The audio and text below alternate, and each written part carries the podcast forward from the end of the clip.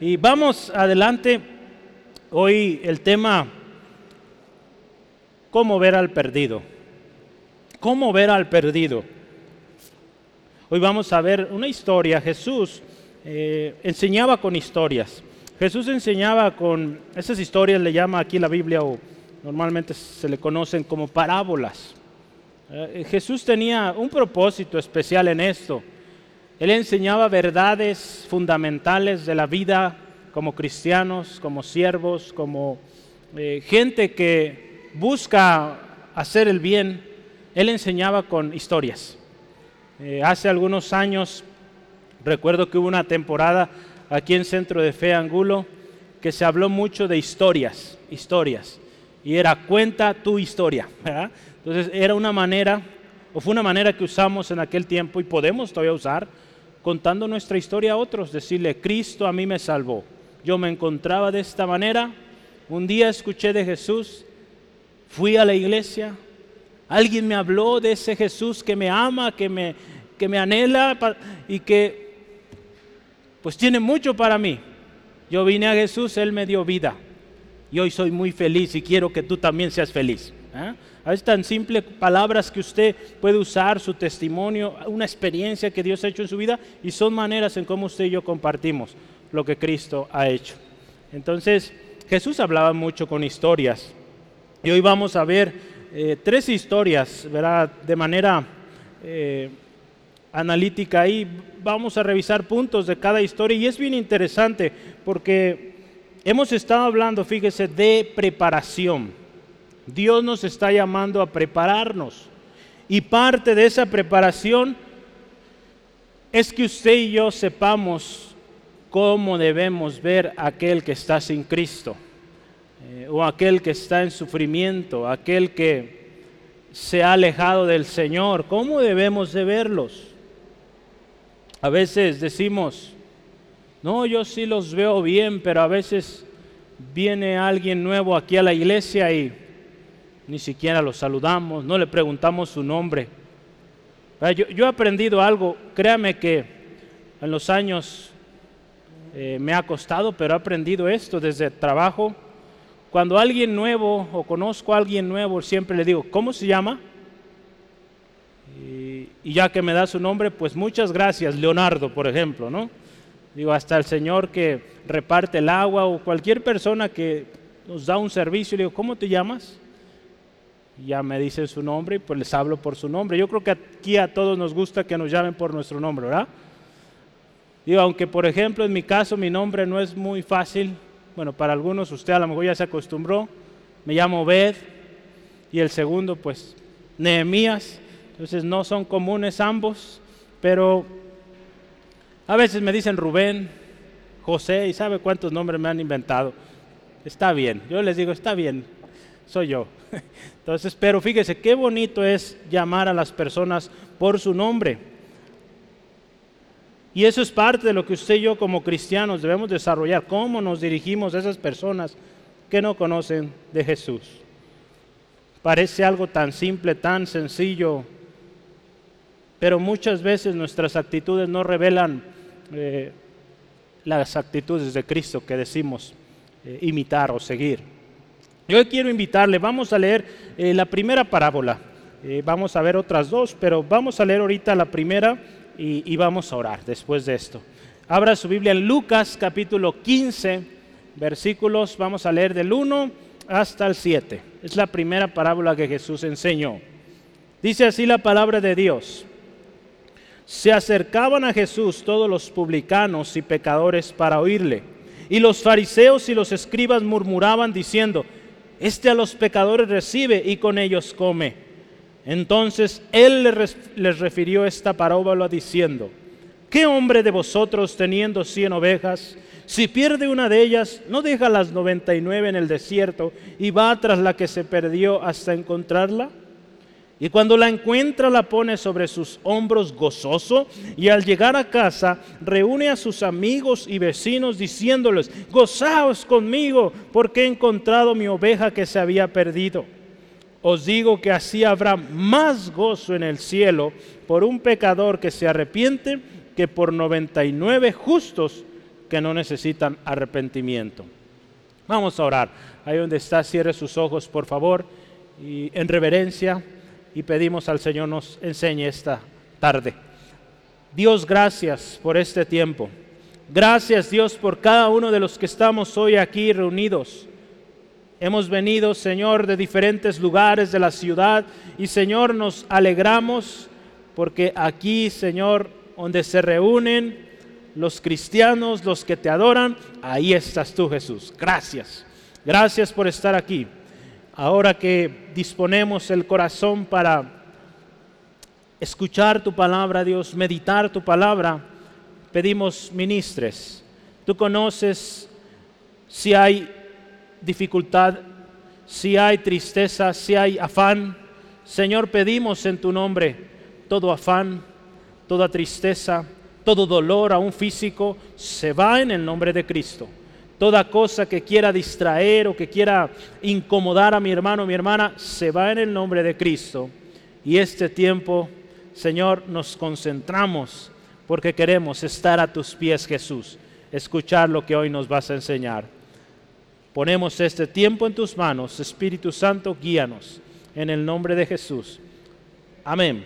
Gloria a Dios. Medite por un momento, meditemos juntos estas preguntas. ¿Cómo estamos mirando a ese patrón enojón, abusador, que siempre toma ventaja? ¿Cómo lo vemos? Ojalá se enferme para que no venga. Ah, a veces decimos así, ¿verdad? ¿Cómo tratas a ese familiar, a ese amigo, a ese conocido que vive sin Cristo? El, viernes compartía a nuestra hermana Eli, que ella tuvo la oportunidad de bendecir barriendo a su vecino. Una buena manera. Pero a veces, ¿qué decimos? No, le aviento la basura, que él barra. Porque diario tiene su música bien fuerte y no me deja dormir. Eso sucede en otros lugares, aquí no, ¿verdad? ¿Cómo trataste a aquel que te ofendió? Cristiano o no cristiano, ¿cómo lo estamos tratando? ¿Te ofendió? ¿Te lastimó? ¿Cómo le tratamos? Jesús enseñó tres historias o tres parábolas que revelan una comparación de dos actitudes principalmente. Una era los fariseos, los escribas que usted si se fija, leíamos hace unos momentos, dice ahí la Biblia que muchos hombres, eh, dice ahí publicanos, pecadores, venían para oír a Jesús. Habían oído de, de, un hombre famoso que estaba sanando, que hablaba con autoridad, que enseñaba de manera tremenda, y se acercaban para escucharle. ¿Y que decían estos hombres, escribas, fariseos? Este se junta con pecadores, con ellos come. Imagínense qué tremendo, criticándolo. Pero por otro lado, vemos el amor tan grande de Dios. Dios es amor, ¿sí amén? El Señor nos ama y usted en estas tres historias que vamos a ver, vemos el carácter de Dios, el carácter de Jesucristo hacia el perdido, hacia aquel que se encuentra sin Cristo. ¿Cómo se debe tratar a alguien que está perdido y que viene en arrepentimiento al Señor o que es encontrado. Este amor inigualable, sin condición y sin excepciones, Cristo lo demostró y lo sigue demostrando aún hoy, hermano, hermana. La palabra dice que Él intercede por nosotros delante del Padre. Entonces, qué hermoso. Vale la pena también, fíjese, recordar que un día usted y yo estábamos perdidos y alguien nos encontró. Porque nosotros buscábamos solución aquí y allá y no encontrábamos. El hombre por su cuenta no puede encontrar a Dios. Necesita la intervención de Dios mismo para que el hombre le conozca. Hablábamos de esto. El hombre necesita que sean sus ojos abiertos para conocer a Dios. De otra manera el hombre no puede. Por sus fuerzas no puede. Muchos hombres y mujeres lo han buscado, se han aprendido casi la Biblia de memoria y no encuentran la paz porque no han encontrado a Dios. Dios es quien nos encuentra. Nosotros no lo encontramos. Si usted pensaba, yo pensaba que nosotros le vamos a encontrar estando perdidos, ¿no? Ahora que usted y yo estamos en Cristo, sí podemos ir a Él y encontrarle, ¿verdad? Porque ya tenemos el acceso a Él, pero antes no. Por más esfuerzo no podíamos, solo hasta que Cristo vino, el pastor de los pastores, y nos rescató. Vale la pena recordarlo. Y vale la pena también recordar que cada vez que usted y yo ofendemos, que fallamos, podemos venir otra vez al Señor y Él nos perdona, si venimos arrepentidos. De la misma manera que Dios nos perdonó a nosotros, Dios puede perdonar, Dios puede rescatar a aquel perdido, aquel que me ofendió, aquel que me golpeó. Sí, amén. Nos cuesta a veces decir amén a algo así porque nos lastimó aquella persona, pero Dios puede salvar a esa persona. Entonces, ¿cómo vamos a actuar hacia él o hacia ella? Hoy vamos a hablar de tres, tres personajes. Ahí en sus hojitas usted ve el pastor, la mujer y el padre. En cada ejemplo vamos a ver cómo ellos vieron al perdido, cómo ellos reaccionaron cuando lo encontraron. Y vamos a considerar, yo, le animo, ponga mucha atención, cada uno de estos personajes nos enseña algo especial. Usted vea, por ejemplo, cómo fue el pastor cuando perdió a su oveja. Ve ahí en su Biblia, ¿qué sucedió? Versículo 4 dice que eh, el, ¿qué hombre de vosotros tenía unos 100 ovejas y se pierde una de ellas? Dice, deja las 99 en el desierto y va tras la que se perdió. Esa es una de las cosas que hace ese amor de Dios. Nos habla de un amor, de una pasión por el perdido. Esto recuerda también el amor de Cristo, hermano, hermana. Cómo Él veía las multitudes ahí en Mateo si gusta y me puede acompañar, Mateo capítulo 9, versículos 36 al 38. Dice la palabra del Señor. ¿Cómo veía Jesús a las multitudes? Dice, recorría, eh, versículos 36, dice, y al ver las multitudes, tuvo compasión de ellas, porque estaban, fíjese, desamparadas y dispersas como ovejas que no tienen pastor. Entonces dijo a sus discípulos, a la verdad la mies es mucha, mas los obreros pocos. Rogad pues al Señor de la mies que envíe obreros a su mies. Jesús amaba a las multitudes, Y no importaba el, gasto físico, aún económico, por bendecir a esas, a esas almas, a esas multitudes que le seguían. Aquí nos enseña entonces esta historia de este pastor de ovejas como cuando una se pierde, Él está dispuesto a dejar esas 99 para ir por aquella que se perdió. Fíjese, qué, amor tan grande. No es un amor condicional, ¿verdad? Como dice, pues una no es ninguna, ¿verdad? Vamos adelante. No, aquí dejó las 99 y fue por la perdida. Y dice que va por la perdida hasta encontrarla, hermano. Nos habla de un esfuerzo, de un sacrificio y de una entrega total hasta que la encuentra. Esto nos habla de insistencia, de permanencia, de seguir ahí, hermano, hermana. Si, si es alguien, por ejemplo, que a nosotros nos ofendió, pues seguir orando. Quizá nos resulta difícil un acercamiento o puede ser hasta peligroso, ¿verdad? Sobre todo cuando hay golpes. Pues orar, Señor, obra en esta persona y ten misericordia. Porque si usted y yo no oramos, nadie más lo va a hacer. Y el Señor nos llama a eso, a pedir, a bendecir a los que nos maldicen. ¿Sí?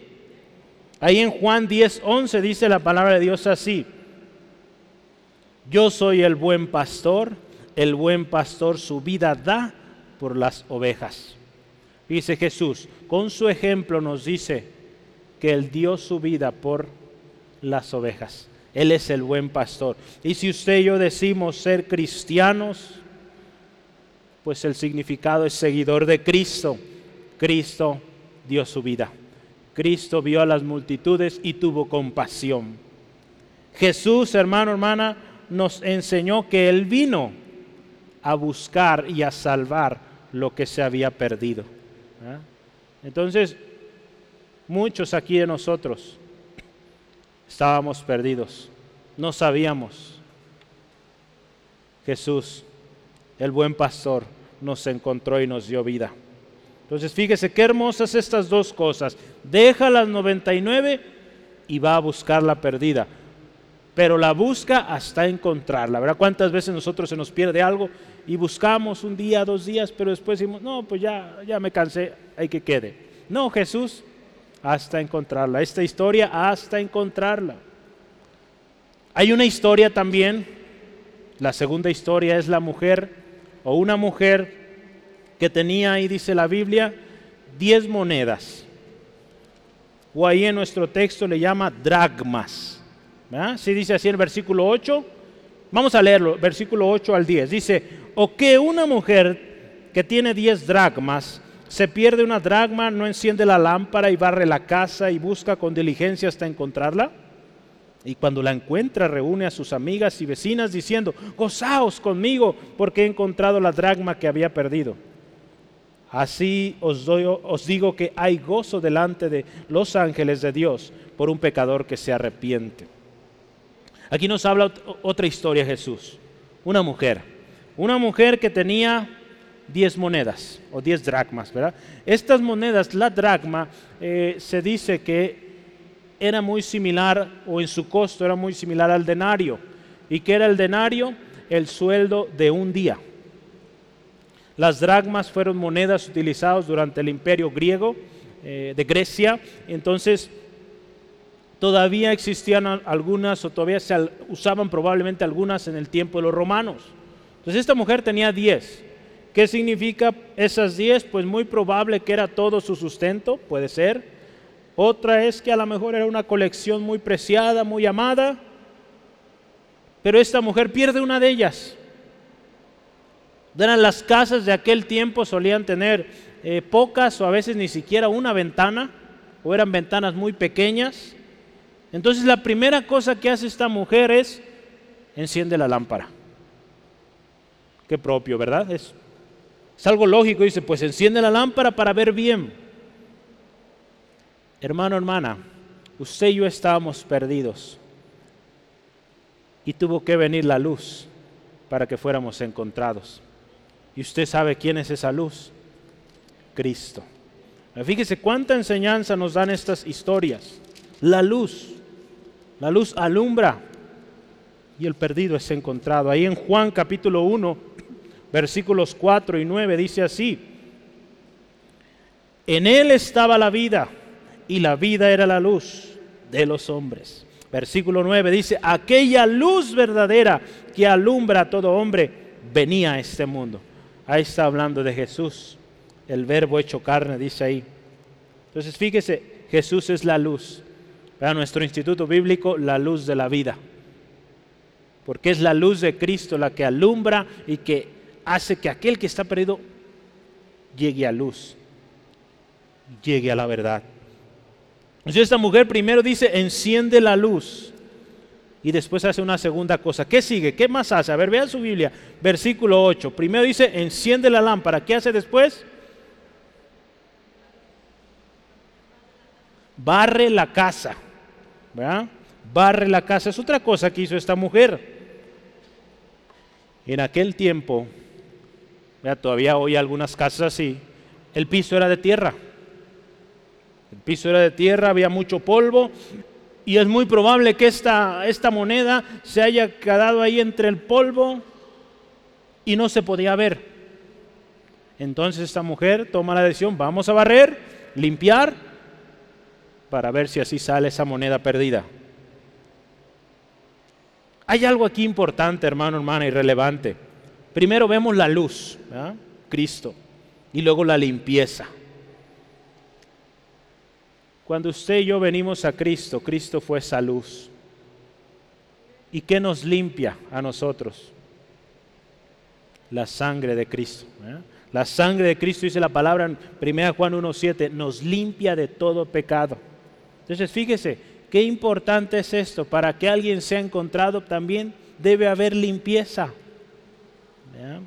Si usted y yo meditamos cómo estaba nuestra vida antes de Cristo, sucia, no había forma en aquello, venimos a Cristo, hay alegría, hay limpieza. Entonces fíjese qué importante, hermano, hermana, que entendamos cómo Jesús presentaba el trato a los perdidos. Y en todo Él nos da ejemplo, cómo fue Él hacia los perdidos. Esta mujer otra cosa que hizo, buscó también, al igual que el pastor, hasta encontrarla. Se buscó con diligencia. Esto nos habla también otra vez de insistencia, de estar hasta encontrarla. Qué hermoso, hermano, hermana. Esta es la reacción que tuvieron cuando se les perdió. Acuérdense, estamos hablando ahorita del pastor, de la mujer y del padre. ¿Sale? Ahorita vamos a llegar al padre. El padre. En el versículo 12, ve ahí, 11 y 12, vamos a leerlos. Lucas 15, versículos 11 y 12 dice, también dijo, un hombre tenía dos hijos, y el menor de ellos dijo a su padre, dame la parte de los bienes que me corresponde, y dice, y le repartió los bienes. Aquí vemos un padre, dos hijos, quizá un padre con buena posición económica, pero un padre, hermano, hermana, que dio libertad de decisión a su hijo. El hijo menor, dice ahí, viene a tomar lo suyo. Eh, digo, lo suyo, ¿verdad? Pero quien trabajó para eso, pues fue el padre. Pero bueno, el padre si quería le daba, si no, pues también, es suyo. Pero el hijo, pues ahí confianza, papá, pues seguramente tiene algo para mí, voy a ver qué me toca, yo me voy. Ahí vemos un padre que pues le dio la libertad.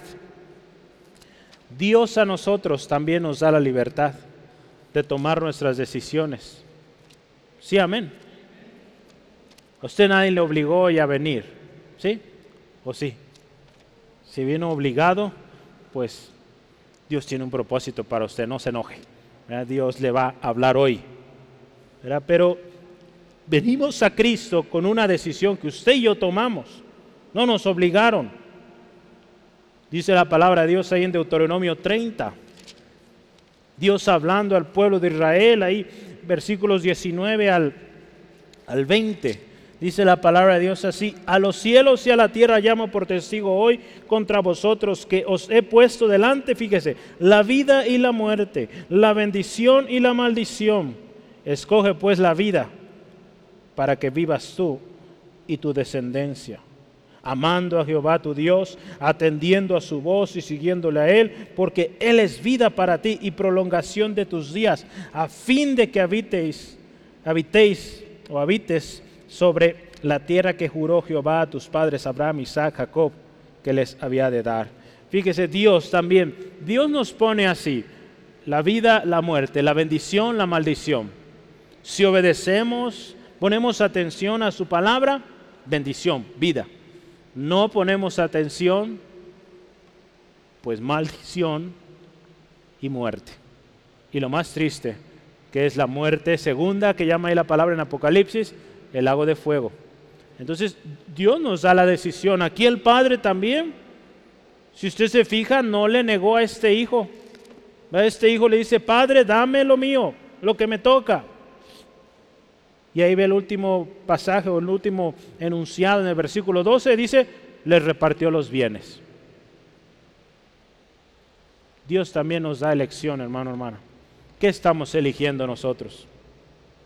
Estas fueron las reacciones del pastor, de la mujer, del padre a ese hijo que se perdió.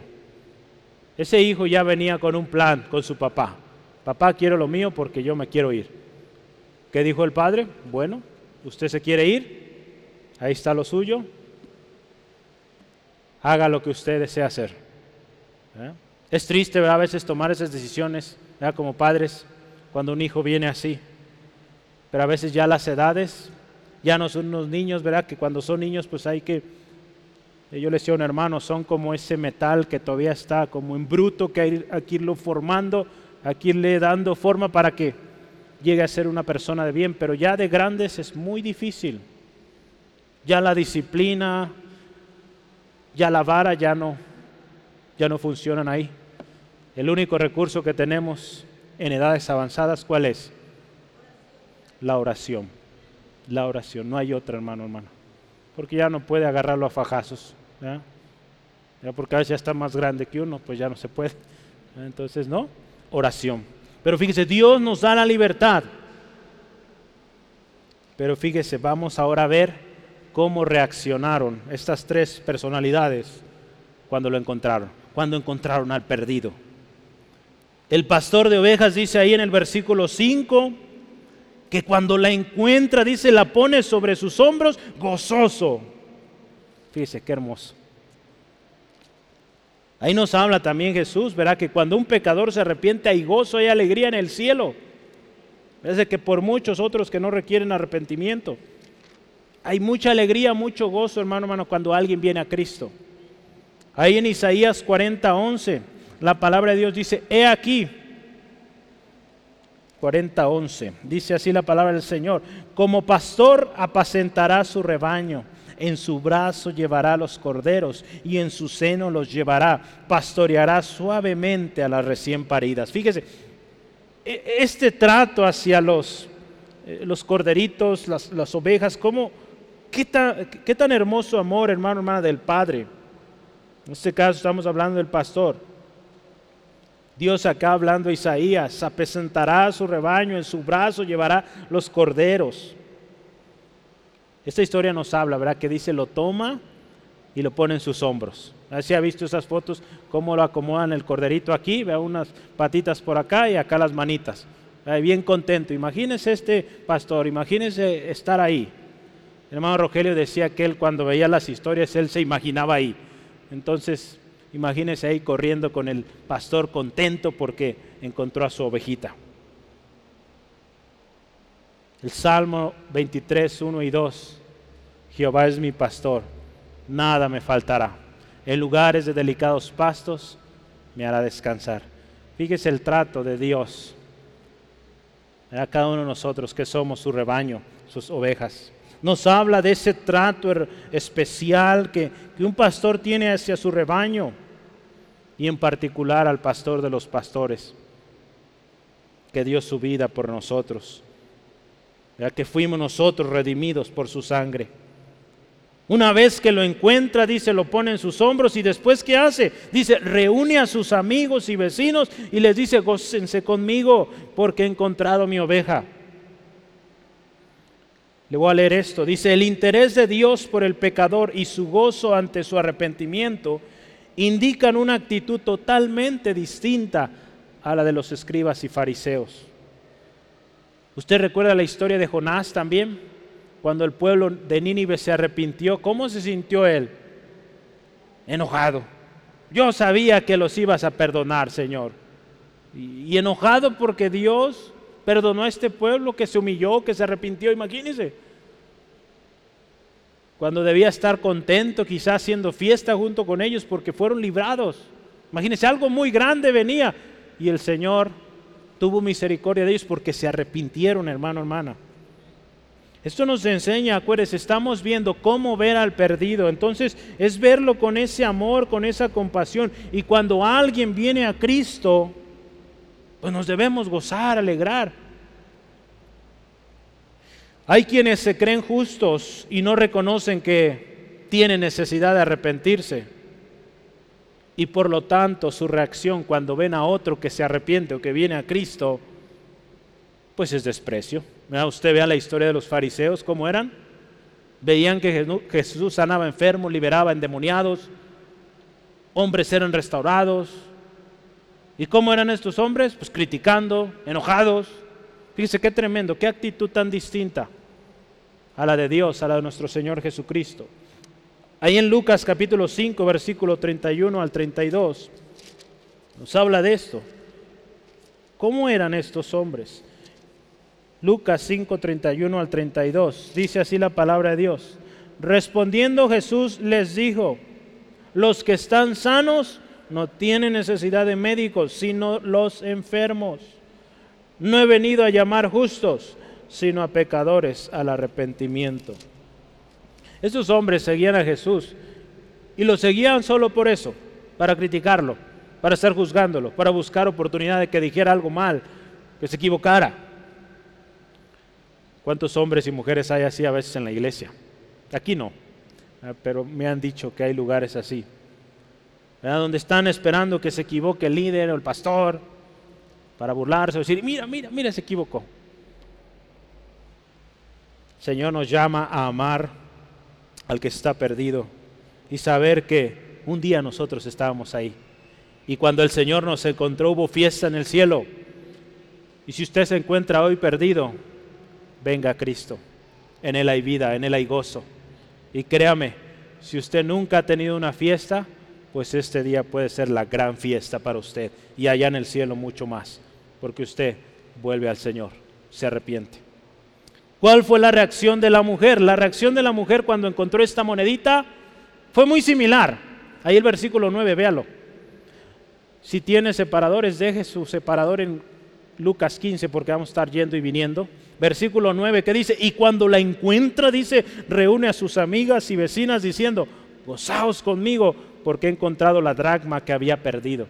Cuando esta mujer encontró esa moneda, no sabemos si era, no sé, para su sustento del mes, para pagar la renta, no sabemos, pero ella dice, invitó a sus amigas, amigas, vengan porque he encontrado algo que estaba buscando adelante y gócense conmigo.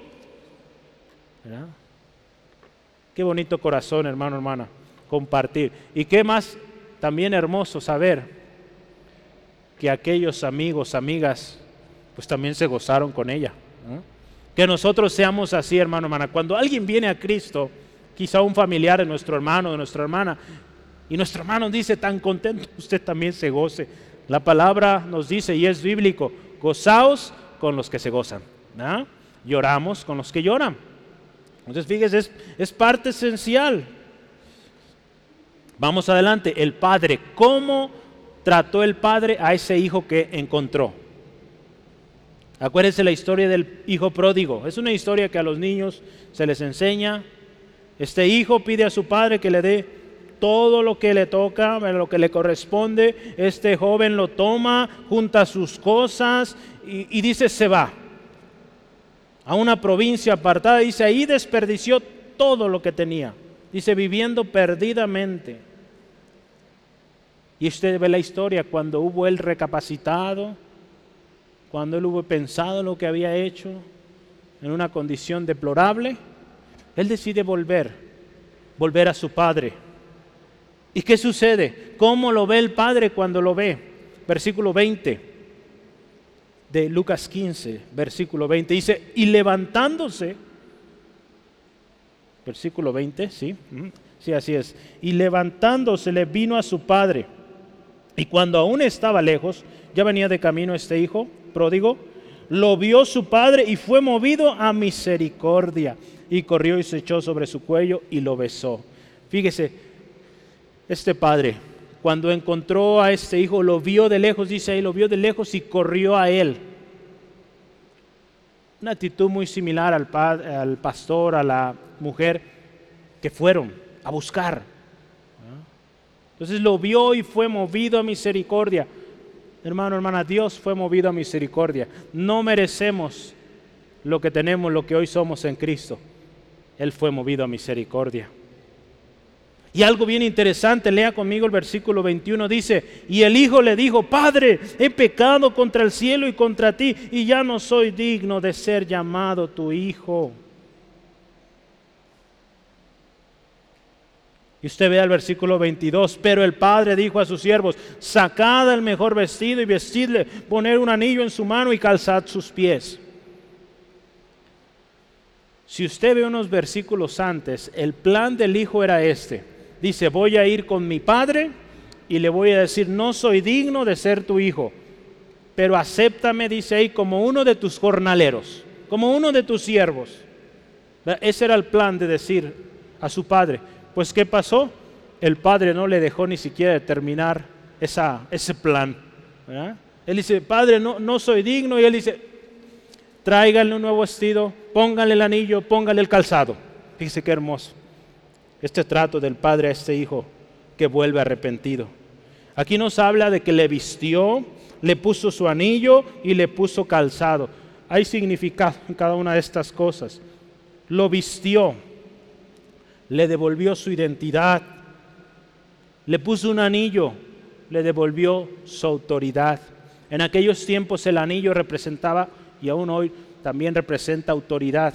En aquellos tiempos cuando había que hacer un trámite, se usaba el anillo para sellar, sellaban papeles, documentos con el anillo. ¿Sale? Entonces, cuando este hombre le regresa el anillo a este joven, le regresa su autoridad.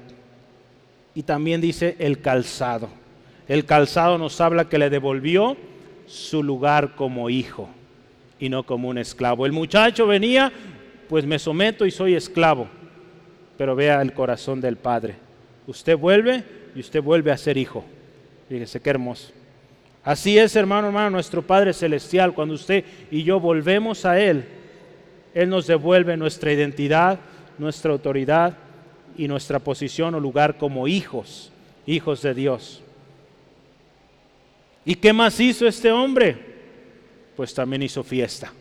También hizo fiesta por este hijo. Dijo, manden matar el, el animal más gordo, ¿verdad? Y hagamos fiesta. ¿verdad? Porque este hijo estaba perdido y vive. Estaba muerto y ahora vive. Jesús enseñó estas tres parábolas en un momento donde estaba siendo criticado y despreciado por los escribas. Él muestra cómo nosotros debemos tratar al que está perdido. Este año Dios nos llama a prepararnos y esto es algo que nos tenemos que preparar. ¿Cómo vamos a ver a las personas perdidas? ¿Cómo vamos a ver también a nuestro hermano, nuestra hermana que está ganando almas? Porque a veces eso sucede. Ve usted que alguien está ganando almas para Cristo y en lugar de gozarnos con Él, dice, ay, me va ganando y nos enojamos y, y no le hablamos y tantas cosas. Eso tiene que quitarse de nosotros, hermano, hermana. Es algo tan arraigado. Hace algunos días platicaba con compañeros de trabajo y, y hablaban de esto. Usted conoce esta anécdota, pero algo que muestra la realidad de los mexicanos. Cómo muchas veces alguien está subiendo, prosperando, y ¿qué hacen los demás? Lo jalan, ¿eh? no lo dejan avanzar. Es triste, pero hay mucho de eso en nuestra nación. Necesitamos cambiar eso nosotros, hermano, hermano, y gozarnos con los que se gozan. Y si vemos que alguien va avanzando, pues ánimo, hermano, sigo orando por ti. Ánimo, échele ganas. En lo que pueda ayudarte estoy ahí.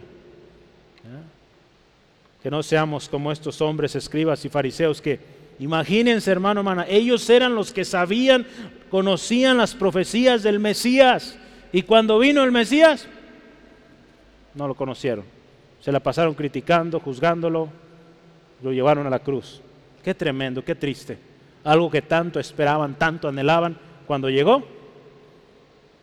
no supieron apreciarlo. Y si te encuentras a un perdido, mira cómo te ve o cómo te vio el Padre, mira cómo te vio Cristo.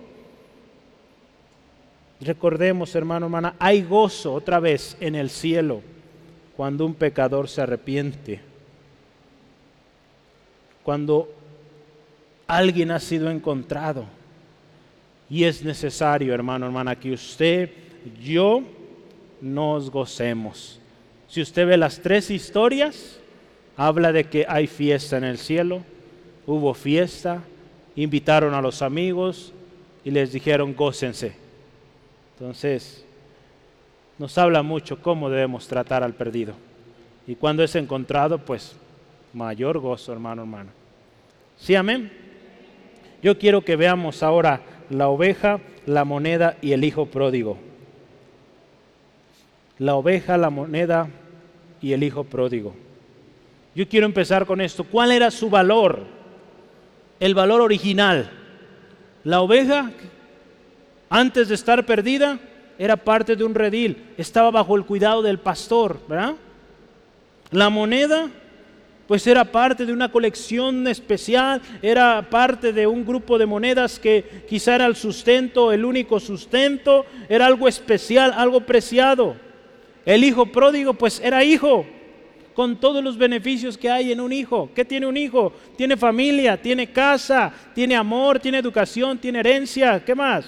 Autoridad, identidad, posición, lugar. Antes, hermano, hermana, de que Adán pecara, el hombre estaba en una condición muy similar a esta, original, perfecto. Pero vino el pecado y todo eso se perdió. Porque fíjese, basta con recordar que usted y yo fuimos creados a imagen y semejanza de Dios. Por lo tanto, nuestro diseño original, no corrompido, pues era imagen de Dios. Algo perfecto, algo precioso, algo especial. Pero ¿qué vino a hacer el pecado? Corromper, ensuciar, perder. Es por eso que necesitamos de Cristo, hermano, hermano. Necesitamos de Cristo para volver a ese valor original, valor especial. ¿Cuántos hombres, mujeres hoy buscan de una u otra manera imitar a otros, alterar su cuerpo de tal manera que quieren sentirse aprobados por sus familias, por la sociedad, cuando Dios nos hizo perfectos? Pero el pecado ha degradado, hermano, a tal grado que sentimos que no valimos o que no valemos. Dice la palabra de Dios ahí en Romanos 3, 10 al 12. Nos habla de qué sucedió cuando el pecado y cómo nosotros llegamos a corrompernos. Dice, como está escrito, no hay justo ni aún uno. No hay quien entienda, no hay quien busque a Dios. Todos se desviaron, a una se hicieron inútiles. No hay quien haga lo bueno, no hay ni siquiera uno. Esa condición perfecta que Dios le dio al hombre, sin pecado fue perdida y solo puede ser recuperada por Cristo, ¿eh? por la obra de Jesucristo. Ahí en Efesios 2 usted Efesios 2 del 1 al 10 usted puede ver, antes estábamos muertos en delitos y pecados y él nos dio vida juntamente con Cristo. Entonces, antes de Cristo perdidos, porque esa naturaleza original, preciosa, perfecta se perdió cómo era o cómo es la condición del perdido. La oveja cuando se perdió, ¿qué estuvo? Fuera del redil, sin protección y lo más tremendo, a merced del depredador o de los depredadores. Qué tremendo. Así es, hermano. Al que está perdido está sin protección, está a merced de los depredadores. Ahí en Primera de Reyes 22, 17 dice la palabra de Dios así. Entonces le dije, yo vi a todo Israel esparcido por los montes como ovejas que no tienen pastor. Y Jehová dijo, estos no tienen Señor, vuélvase cada uno a su casa en paz. Fíjese qué tremendo, perdidos en los montes, sin Señor, sin pastor. Otra más, Ezequiel capítulo 34, 5. ¿Cuál es la condición del perdido? Ya hablamos, ¿cuál era la condición perfecta? La oveja, pues dentro del redil, la moneda, valor, valiosa, el hijo, pues hijo tal cual, con sus beneficios, pero perdidos. ¿Cómo era esa oveja perdida? Ezequiel 34, versículos 5.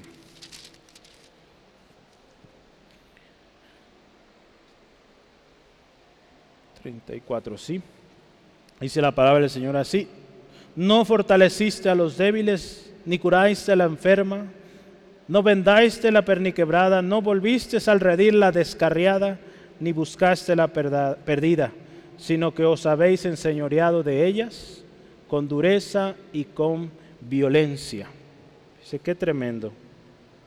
¿Cómo es la condición de alguien sin Cristo? Sin problemas, siempre, sin saber a dónde ir, sin esperanza cómo era esa moneda cuando estaba perdida, sin valor, sucia, inútil. ¿Cómo era nuestra vida? Romano lo decía, sucios, sin un uso, o sea, inútil. Qué tremendo es, hermano, hermana.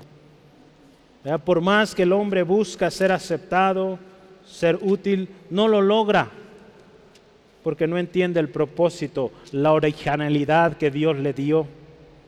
Ahí en Isaías 64, versículo 6, dice así, si bien todos nosotros, dice, somos como suciedad, y todas nuestras justicias como trapos de inmundicia, y caímos todos nosotros como la hoja, y nuestras maldades nos llevaron como viento. Esa es la condición del perdido. La condición del perdido es totalmente desprotegida, sin valor, sucio, preocupándose solo por satisfacer su carne sin darse cuenta que se pierde más y más. Esto sucedió con el joven que tomó su dinero y se fue, lo malgastó. Él sentía que estaba satisfaciendo su alma, que era completo, hasta que ese dinero se terminó y se encontró perdido. En resumen, se vive de manera miserable, deseando lo sucio. Usted vea el, el hombre este, el hijo pródigo, deseando comer de la comida que, que comían los cerdos, porque ya no puede alcanzar lo limpio, lo puro y lo santo. Pero gracias a Cristo, Cristo nos encontró, hermano, hermano. El pastor de los pastores tuvo misericordia de nosotros. ¿Y cuál fue la condición después? Cuando esta oveja es encontrada, es traída al redil, donde está segura, donde tiene el alimento y el enemigo no puede entrar. ¿Cuál fue el estado de la moneda cuando fue encontrada? Pues vuelve a ser valiosa, vuelve a ser bonita, resplandeciente, útil para el propósito que fue creada, ¿no? Y el hijo, el hijo pródigo cuando vuelve es encontrado, su identidad, su autoridad y su posición como hijo vuelve a ser restaurada. Fíjese qué hermoso, hermano, hermana, cómo es cuando alguien que estaba perdido es encontrado. Yo quiero terminar hablando de estos hombres, los escribas, los fariseos, el hijo mayor y el mayordomo infiel. Por tiempo no alcanzamos a leer todos los textos, pero anote ahí Marcos capítulo 7, versículo 8 al 9. ¿Cómo eran los escribas y los fariseos? En esta historia vemos siempre criticando. ¿Qué otra cosa? Haciendo acepción de personas, diciendo, no te juntes con ellos porque son pecadores. A Jesús lo juzgaban porque se juntaba con gente así. Sí, él comía con ellos, pero no participaba en sus pecados sí comía con ellos y ahí él les hablaba. Estoy seguro que él les decía que eso que estaban haciendo era pecado, pero él estaba con ellos, se acercaba a ellos. Otra cosa más, el hijo mayor, envidioso, ¿verdad? ¿Se acuerda? Cuando él ve que el padre hace fiesta por este hijo que volvió, envidioso. Dice la palabra, versículos 28 al 30, enojado. A ver, ¿por qué hay tanto relajo en la casa? ¿Por qué hay fiesta? Sale su papá a ver a este joven y le dice, ¿por qué estás acá? Vente a la fiesta. Y empieza a reclamarle, Padre, tantos años he trabajado contigo y nunca me has hecho una fiesta para, o me has permitido matar un animalito para tener fiesta con mis amigos, reclamando. Ve al corazón de estos hombres, reclamando, enojados, envidioso. Qué tremendo. ¿Cuántos usan este pretexto? Es que yo tengo muchos años de cristiano y ¿qué tiene esta persona que enseñarme? A veces pasa eso. Reclamando, diciendo yo tengo muchos años. Es, triste que a veces se use ese argumento. Yo tengo muchos años y todo lo que hago yo está bien. Es triste. No está bien eso, hermano, hermano. Tenemos que considerar que seguimos siendo sujetos de la gracia de Dios y necesitamos cada día su perdón. No podemos sentirnos en un estado superior a los demás, no. Si el Señor Jesús se dio por usted y por mí, siendo rey, siendo hijo de Dios, nosotros no tenemos por qué sentirnos, más sí saber que tenemos un valor en Él, pero no usarlo para menospreciar a otros como lo hacían los escribas y los fariseos. Hay una historia ahí, en el siguiente capítulo, de un hombre infiel. Jesús aprovechó este tiempo y les dio una buena enseñanza a estos hombres que criticaban, que eran ávaros, tremendos. Lucas 16, 10 al 13. Ahí está, Lucas 16, 10 al 13. Lea conmigo, por favor. Ahí habla de un siervo, un mayordomo infiel. Pero ¿qué dice Jesús al finalizar esta historia? Yo la animo en casa, véala. Dice, el que es fiel en lo muy poco, también en lo más es fiel. Y en lo que muy poco, perdón, y en lo que muy poco es injusto, también en lo más es injusto. Estos hombres, los escribas fariseos, se les había confiado algo tan especial, enseñar al pueblo de Israel la ley de Dios. Ellos sabían que Cristo iba a venir, que el Mesías iba a venir. ¿Y qué hicieron con ello? Nada, criticando al pecador, juzgando, dice ahí poniendo cargas pesadísimas que ni ellos podían cargar. Fíjese, Dios les concedió algo y fueron injustos. Por lo tanto, Él no les dio más. Tristemente no tuvieron el privilegio de estar con Jesús esos tres años y medio que los discípulos, hombres comunes, sin estudios, sí tuvieron. Fíjese, qué hermoso. Versículos 11 dice, pues si en las riquezas injustas no fuisteis fieles, ¿quién os confiará lo verdadero? Fíjese qué tremendo. En las cosas de este mundo, estos hombres no fueron fieles, no se les confió la verdad cuando Cristo vino. Versículo 12, capítulo 16 de Lucas estamos. Dice, y si en lo ajeno no fuiste fieles, ¿quién os dará lo que es vuestro? Fíjese, es lo más tremendo. Dios tenía algo especial para esta gente pero no fueron fieles. Por lo tanto, lo que les correspondía no les tocó, porque no fueron fieles. Dios tiene muchas cosas para usted y para mí, hermano, hermana. Dios quiere usarnos, pero si no somos fieles en lo ajeno, no somos fieles, Él no le va a dar lo que a usted le correspondía por derecho. Créame, así sucede. Aquí lo vemos en esta historia. Dice, ¿quién os dará lo que es vuestro? ¿Quién les va a Porque es algo que es de ellos, pero no fueron fieles. No se les va a dar. Y el versículo 13 dice, ningún siervo puede servir a dos señores porque o aborrecerá al uno y amará al otro, o estimará al uno y menospreciará al otro. No podéis servir a Dios y a las riquezas. Una persona así sirve a dos señores. Sirve a las riquezas a las ganancias malavidas, pero también quiere seguir a Dios. No se puede. No podemos seguir, dice la palabra, las riquezas y a Dios. No se puede. Tenemos que elegir. En Marcos 8:15 Jesús les mandaba a la gente y les decía, guárdense de la levadura de los fariseos y la levadura de Herodes. ¿Qué significa esto? La levadura de los fariseos era esto esas actitudes criticantes, dogmáticas, religiosos, fanáticos. Dice Señor, no sean como ellos y tampoco como Herodes. ¿Qué nos habla esto? Pues alguien carnal, donde Dios no estaba, inmoral, infiel, avaro, injusto, siempre buscando el placer carnal. Entonces Dios nos llama así, hermano, hermana, a ser fieles en lo poco y en lo mucho Él nos pone. ¿Sí, amén? Entonces, yo quiero concluir. Nosotros no encontramos al pastor de los pastores. Si usted dice, yo encontré a Jesús y encontré la vida, Jesús fue quien le encontró a usted. Él nos encontró. Él me encontró a mí. El Padre es quien nos vio y nos tuvo compasión el Padre fue el que nos vio y nos tuvo compasión. Vea un texto que lo citamos tantas veces. De tal manera amó Dios al mundo. No, dice el mundo estaba buscando a Dios y Dios envió a su Hijo, no. Él amó al mundo, tuvo misericordia de ellos y envió a su Hijo. Envió al pastor de los pastores por esas ovejas perdidas.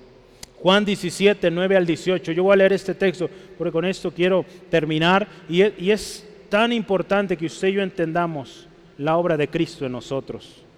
El martes pasado fue una junta de pastores y este pasaje fue mucha bendición. Yo dije, este domingo queda muy bien, porque este mensaje era así, fuimos dados a Él. Fuimos dados a Él. Ve ahí conmigo en Juan 17. Juan 17, 9 al 11. Dice así la palabra. Yo ruego por ello, por ellos. No ruego por el mundo. Vea. Si no, fíjese, escuche, por los que me diste, porque tuyos son. Fuimos dados al Señor Jesús, usted y yo y todo lo mío es tuyo y lo tuyo mío y he sido glorificado en ellos. Y ya no estoy en el mundo, mas estos están en el mundo. Y yo voy a ti, Padre Santo, a los que me has dado, escucho otra vez, fuimos dados a Cristo. Guárdalos en tu nombre para que sean uno, así como nosotros. Versículo 12. Cuando estaba con ellos en el mundo, yo los guardaba en tu nombre. A los que me diste, yo los guardé Escuche, vea tantas veces a los que me diste, los que me has dado. Yo los guardé y ninguno de ellos se perdió, sino el hijo de perdición, para que la escritura se cumpliese. Pero ahora voy a ti y hablo esto en el mundo para que tengan mi gozo cumplido en sí mismos. Yo les he dado tu palabra y el mundo los aborreció, porque no son del mundo como tampoco yo soy del mundo. No ruego que los quites del mundo, sino que los guardes del mal. No son del mundo, como tampoco yo soy del mundo. Santifícalos en tu verdad. Tu palabra es verdad. Como tú me enviaste al mundo, así yo los he enviado al mundo. Y aquí está el propósito. Él nos ha enviado a los perdidos. Fuimos dados a Él. Él nos enseñó, Él nos rescató y Él nos envía hermoso, ¿no? Al saber esto, hermano, hermana, que Dios en su gracia nos escogió, no por los mejores o por haber sido merecedores de... No, Él nos escogió y nos dio al Señor Jesús para que cumplamos el propósito que Él tenía desde antes de la fundación del mundo, hermano, hermano. Cuando el perdido es encontrado y viene arrepentido a Dios, el Padre es movido a misericordia. No le reprocha su pasado no acepta sus esfuerzos o medios humanos, ni siquiera lo deja terminar. Ven, te vamos a vestir. Toma tu anillo, toma tu calzado.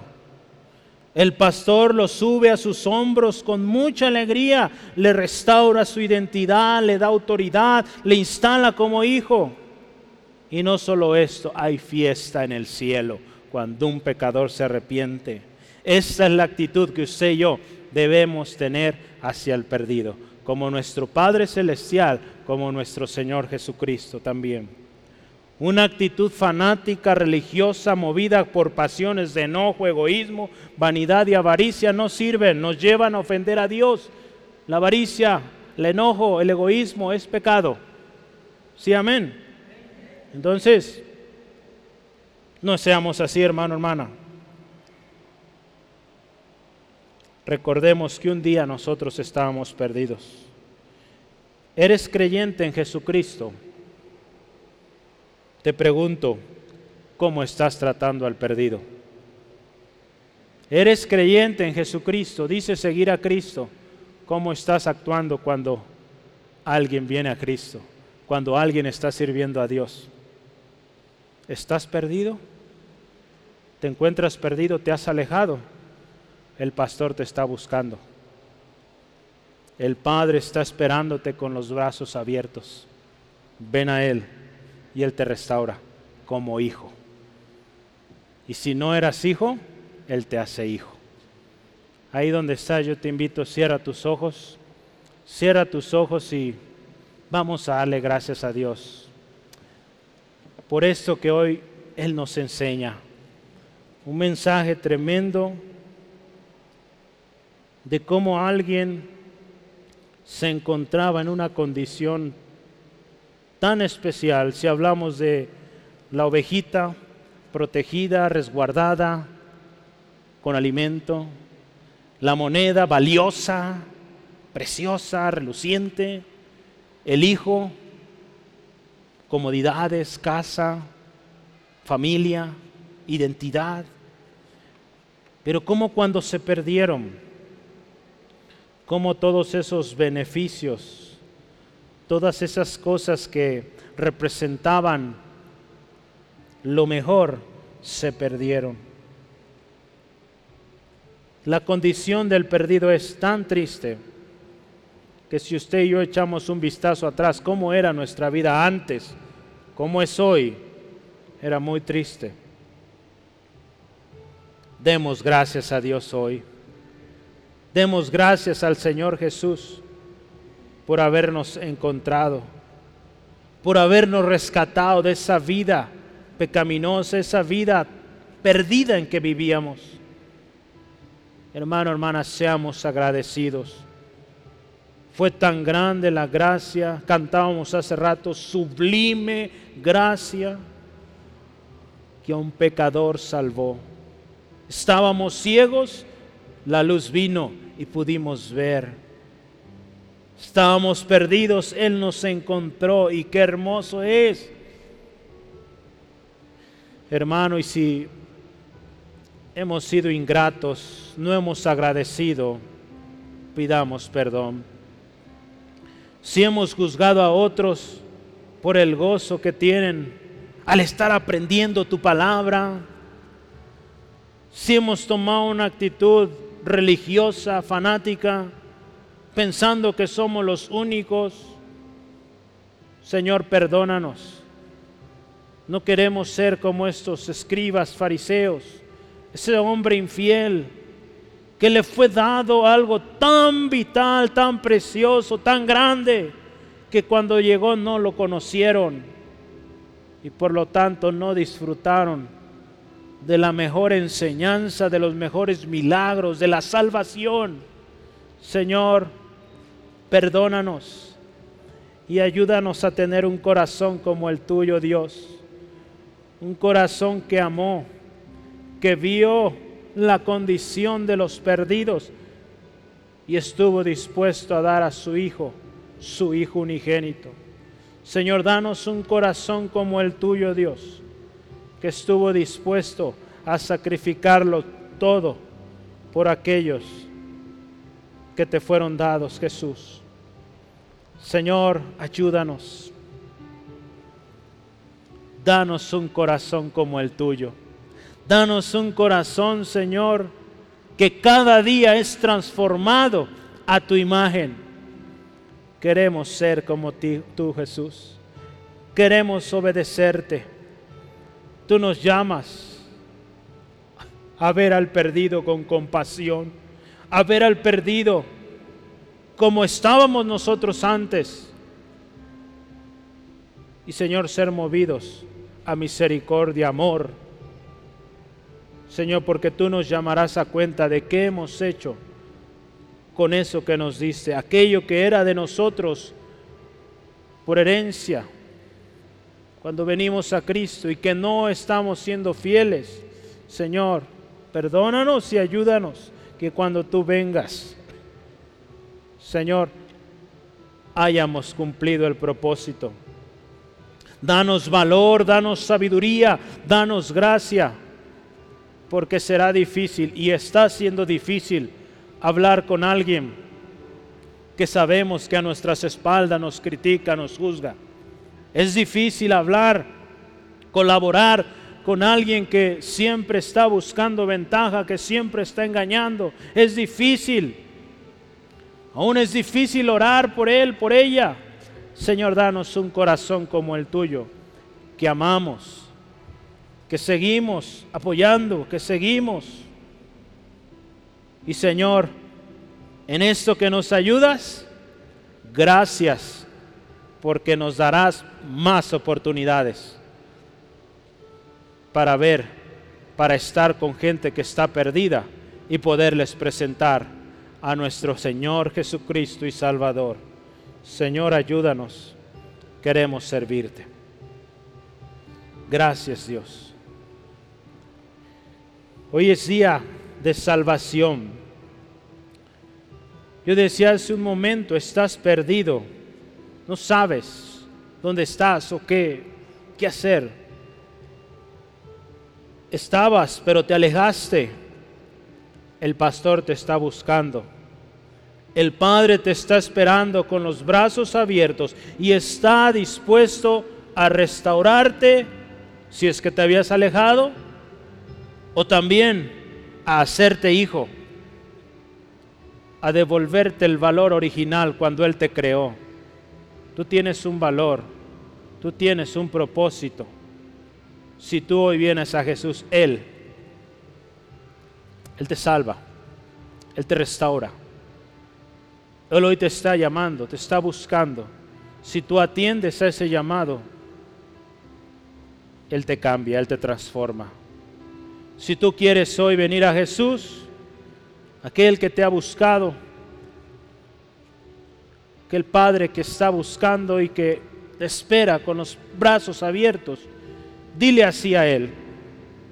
Dile a Dios así, en tus palabras, ahí donde estás, en tu corazón, dile, Dios, te necesito. Reconozco que soy pecador, que mi pecado me tiene así como estoy, en la ruina. Te pido perdón, Dios, de todos mis pecados. Te pido, Señor, me restaures a ese diseño original, como tú me creaste, con propósito. Hoy yo acepto a Jesús como mi único y suficiente Salvador personal yo quiero ser hijo, yo quiero ese valor, yo anhelo estar en la familia, en la familia de Dios. Gracias Jesús, porque tu sangre me limpia de todo pecado. Y ahora ahí permanezco. Y veo a otros perdidos con ese mismo amor, esa compasión para que ellos también sean encontrados. Te doy gracias en el nombre de Jesús. Amén. Amén. Gloria al Señor. Si usted hizo esta oración con todo su corazón, Dios no rechaza. Dios acepta aquel que viene arrepentido.